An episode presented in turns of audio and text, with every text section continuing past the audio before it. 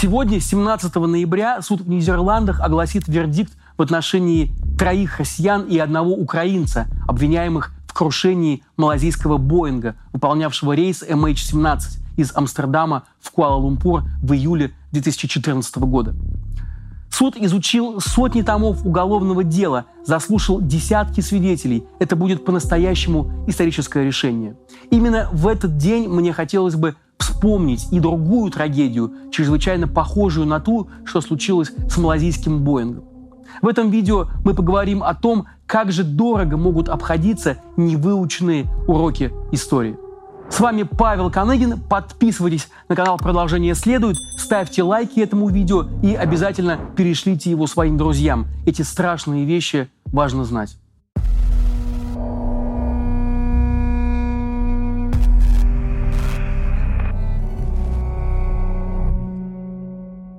Переместимся в 1983 год в СССР.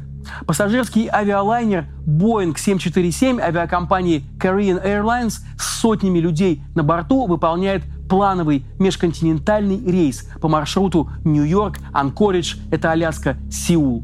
Полет должен был проходить над нейтральными водами Тихого океана, но самолет из-за ошибки пилотов отклоняется вправо однозначного курса и случайно входит в закрытое воздушное пространство Советского Союза. Над островом Сахалин лайнер перехватывает и сбивает советский истребитель. Самолет падает в воды пролива Лаперуза, все пассажиры и члены экипажа погибают. Это 269 человек. Ну а теперь давайте представим себе контекст. Идет 83 год, время критического охлаждения отношений между Советским Союзом и США. По сути, новый виток холодной войны. За несколько лет до этого СССР ввел войска в Афганистан под предлогом исполнения интернационального долга и защиты братского афганского народа. Это вторжение вызвало отчаянную критику со стороны многих государств. Например, в 80-м году более 60 стран-участниц бойкотировали летнюю Олимпиаду в Москве.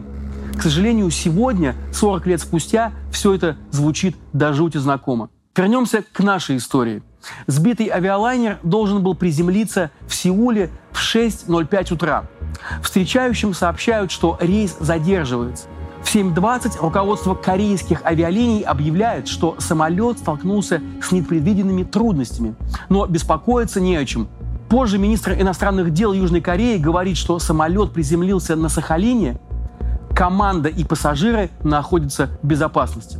И только поздним вечером этого дня американские и японские СМИ сообщают о гибели Боинга.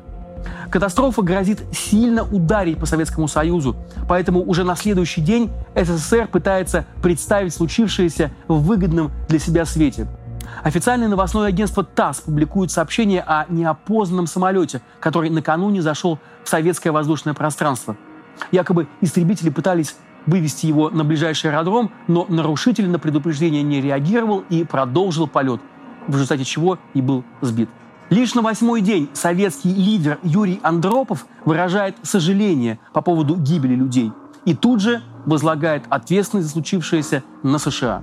Мол, пролет Боинга над советской территорией был провокацией американских спецслужб, в интересах которых самолет якобы и выполнял шпионскую миссию. Президент США Рональд Рейган в ответ обвиняет советское руководство в массовом убийстве и называет случившееся преступлением против человечности. По всему миру волной прокатываются массовые антисоветские акции. Люди сжигают на улицах советские флаги, и на этом фоне СССР спешно пытается восстановить свою репутацию и достраивает версию про самолет-шпион. На совместной пресс-конференции Министерств обороны и иностранных дел Советского Союза начальник генштаба маршал Николай Агарков, словно его современник генерал Коношенков, с указкой в руках на схеме доказывает, что корейский Боинг на самом деле был разведывательным, а не гражданским самолетом, и его вторжение в советское воздушное пространство было преднамеренной и тщательно спланированной операцией разведслужб США и Японии. Он настаивает, гражданский самолет был выбран сознательно, не считаясь, а возможно и в расчете на человеческие жертвы. Советские военные, стараясь скрыть правду, не допускают американские корабли к месту ЧП. Ну а наши водолазы в тайне от международного сообщества поднимаются одна черные ящики Боинга. Точка в международном расследовании была поставлена лишь после того, как Советского Союза уже не стало. Борис Ельцин откликнулся на просьбу Международной организации гражданской авиации, и в 1993 году Россия передала записи черных ящиков официальному следствию. Никакой сенсации при этом не последовало. Обнародованные записи переговоров летчиков подтвердили первоначальную версию расследования, что пилоты Боинга просто не заметили, что сбились с курса. А командование ПВО СССР ошибочно решило, что пассажирский самолет это разведывательное воздушное судно США и отдало приказ об его уничтожении. Характерно, что даже тогда, когда вся правда о сбитом Боинге была известна, многие участники этой истории советской стороны продолжали доказывать невиновность Союза, страны, которой давно уже не было на карте. Так, например, генерал советской армии Анатолий Корнуков, передавший приказ об уничтожении Боинга, впоследствии настаивал, что приказав сбить самолет-разведчик, он основывался исключительно на нормах международного и советского права. А пилот советского истребителя, который и исполнил приказ сбить цель, подполковник Геннадий Осипович, даже в 2003 году рассказывал журналистам, что Боинг с пассажирами атаковали американцы – им нужна была провокация, говорил Геннадий Осипович. Было два самолета, я сбил не пассажирский, а разведчика, а лайнер с пассажирами сбили американцы, чтобы потом заявить, что СССР – это империя зла. Если Советский Союз развалился, так и не признав свои ошибки, то Россия, эту ошибку осознав, не вынесла из нее никакого урока. А тех, кто не учит уроки, к доске вызывают дважды. Вот и этой трагедии суждено было повториться. 17 июля 2014 года в небе над Украиной был сбит пассажирский Boeing 777, выполнявший рейс Амстердам-Куала-Лумпур. На борту авиалайнера находились 298 человек, и 80 из них были дети. Все пассажиры и экипаж погибли. К моменту трагедии бои в Донбассе продолжались уже третий месяц, и Украина частично закрыла небо на своей территории.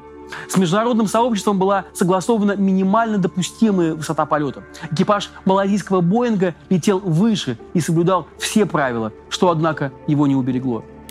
Как мы знаем, теперь самолет был уничтожен снарядом, выпущенным из зенитно-ракетного комплекса «Бук» с территории подконтрольной ДНР, а значит России – к таким выводам пришла международная следственная группа, которая все эти годы занималась скрупулезным расследованием крушения малазийского Боинга. Упорное нежелание признавать очевидные факты обернулось настоящей репутационной катастрофой для российских властей. Когда дым над полем с обломками судна еще даже не рассеялся, так называемый министр обороны ДНР Игорь Стрелков-Гиркин опубликовал в сети сообщение – в районе Тореза только что сбили самолет Ан-26. Валяется где-то за шахтой «Прогресс».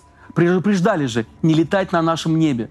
А вот и видео. Подтверждение очередного птичкопада. Птичка упала за террикон, жилой сектор не зацепило, мирные люди не пострадали. Это сообщение было стремительно удалено после того, как кураторы Гиркина сообщили ему, что за птичка упала за террикон.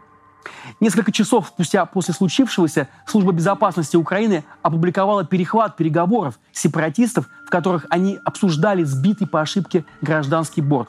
И вскоре Игорь Геркин уже оправдывался в СМИ о том, что совсем не это имело в виду. Ничего не, не могу прокомментировать, поскольку я ничего не знаю по поводу того, как был самолет сбит и каким образом. Я только знаю, что он сбит и все. Я могу единственное, что сказать, что мои подчиненные его не сбивали. Президент Путин счел необходимым высказаться только спустя 4 дня. Московской ночью, когда в Вашингтоне еще не спали, на то и был, вероятно, расчет, на сайте Кремля появилось его короткое видеообращение. Президент обратился к общественности без обычно в таких случаях грима и не сидя, а стоя. Многие ожидали, что вот сейчас-то он точно скажет, как на самом деле все произошло, но этого не случилось. С уверенностью можно сказать, что если бы 28 июня боевые действия на востоке Украины не были бы возобновлены, то и этой трагедии наверняка бы не произошло. Россия сделает все, что от нас зависит, для того, чтобы конфликт на востоке Украины перешел из сегодняшней военной фазы фазу обсуждения за столом переговоров мирными, исключительно дипломатическими средствами. Все последующие недели, месяцы и даже годы российская пропаганда работала над тем, чтобы, во всяком случае, в умах своих граждан всячески притушить, обезвредить идею о том, что это именно наша страна несет ответственность за гибель Боинга. В 1983 году, когда случилась трагедия с южнокорейским Боингом, работа пропагандистов была куда проще. Ведь тогда не было ни интернета, ни социальных сетей, и вбить в головы гражданам удобную для властей версию было не так сложно. В 14 же все было совсем иначе. Поэтому государственные пропагандисты сразу пустили в ход тяжелую артиллерию. Есть такой безотказный пропагандистский прием, когда в общественную дискуссию по конкретной теме выбрасывается сразу множество противоречащих друг другу версий из разных источников. В результате мозг обывателя, даже заинтересованного, даже желающего разобраться, оказывается перегружен. И человек приходит к выводу, все не так однозначно, до правды точно не докопаюсь. Так действовали и российские официозные СМИ. Поначалу они отстаивали версию, что Боинг был якобы сбит украинским штурмовиком Су-25. Потом с не меньшим жаром топили за то, что по Боингу действительно ударили из Бука, но только не из района Снежного подконтрольного ДНР, а с позиций ВСУ в якобы селе Зарощенском. Хотя и это село тоже было тогда в руках ДНР, и это показало расследование, которое я сделал для «Новой газеты». Были и другие версии, совсем уже за гранью. Согласно одной из них, например, Боинг с телами мертвых людей авиакомпания намеренно уронила в поле, чтобы получить страховку.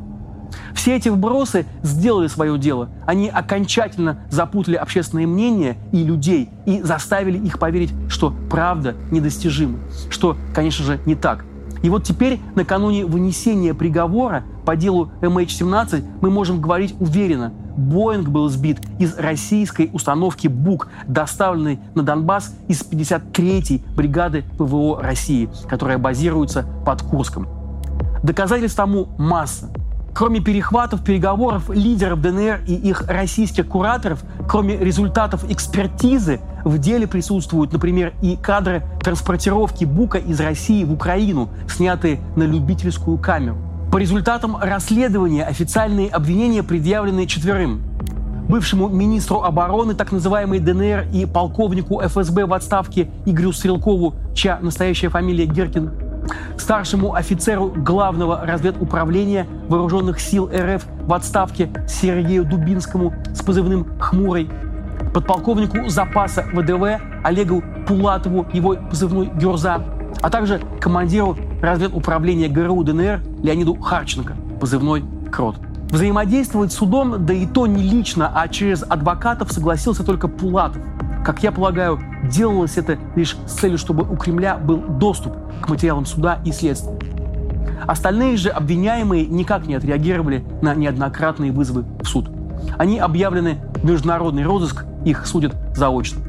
По версии следствия, Сергей Дубинский отвечал за транспортировку Бука по территории Донбасса и мог координировать его применение. Пулатов и Харченко также сопровождали зенитно-ракетный комплекс и в момент запуска ракеты могли находиться рядом с ним. Гиркин несет ответственность общего характера как командующий войсками сепаратистов. Следствие считает, что Бук был доставлен из России в ДНР по его запросу, Однако, кто в руководстве РФ санкционировал передачу такого серьезного оружия, еще не установлено. Прокуратура Нидерландов запросила пожизненные сроки лишения свободы для всех обвиняемых по этому делу. Россия отрицает свою причастность к трагедии и обвиняемых не выдает. Но если суд признает их виновными, в чем сомнений нет, эти четверо могут быть арестованы в любой другой стране мира и в любое время. При этом у меня нет никаких сомнений, что вслед за нынешним судом в скором времени будет начат еще один процесс, посвященный уже заказчикам этого преступления, то есть тем, кто разрешил направить БУК в зону конфликта и фактически передал гранату обезьянам в руки. Что общего у этих двух трагедий, виновницей которых с интервалом в 31 год стала наша страна? Ни Советский Союз, ни Россия так и не признали своей вины – но непризнание вины вовсе не означает не наступление последствий. Как говорят историки, крушение южнокорейского Боинга в 1983 году спровоцировало ускорение гонки вооружений, а это жесточайший удар по экономике страны, особенно по социальной ее части. Советские люди по уровню комфорта жили с отставанием в десятилетия сравнении с европейцами и американцами. Так они расплачивались за новые танки и ракеты, которыми СССР собирался защищаться от выдуманной угрозы. Чем все это закончилось, для Советского Союза прекрасно известно. Он просто погиб. Распался, не выдержав непомерной экономической нагрузки на фоне общественного возмущения. Так а чем же платим мы, сегодняшние россияне, за то, что наша страна так и не признала собственной причастности к гибели малазийского Боинга? Не платим ли мы тем, что вместо школ и больниц наше государство, вкусив безнаказанность, строит и закупает новое смертоносное оружие? Тем, что в регионах идет повальный мобилизационный чес, и молодых мужчин забревают целыми деревнями? Тем, наконец, что целое поколение россиян на собственном примере узнает, что такое война и каково это – убивать и умирать. И тем, что у миллионов людей, некогда одной из самых перспективных экономик мира, не осталось никакого будущего. Горю и безнадеге не видно конца и края. Но продолжение следует.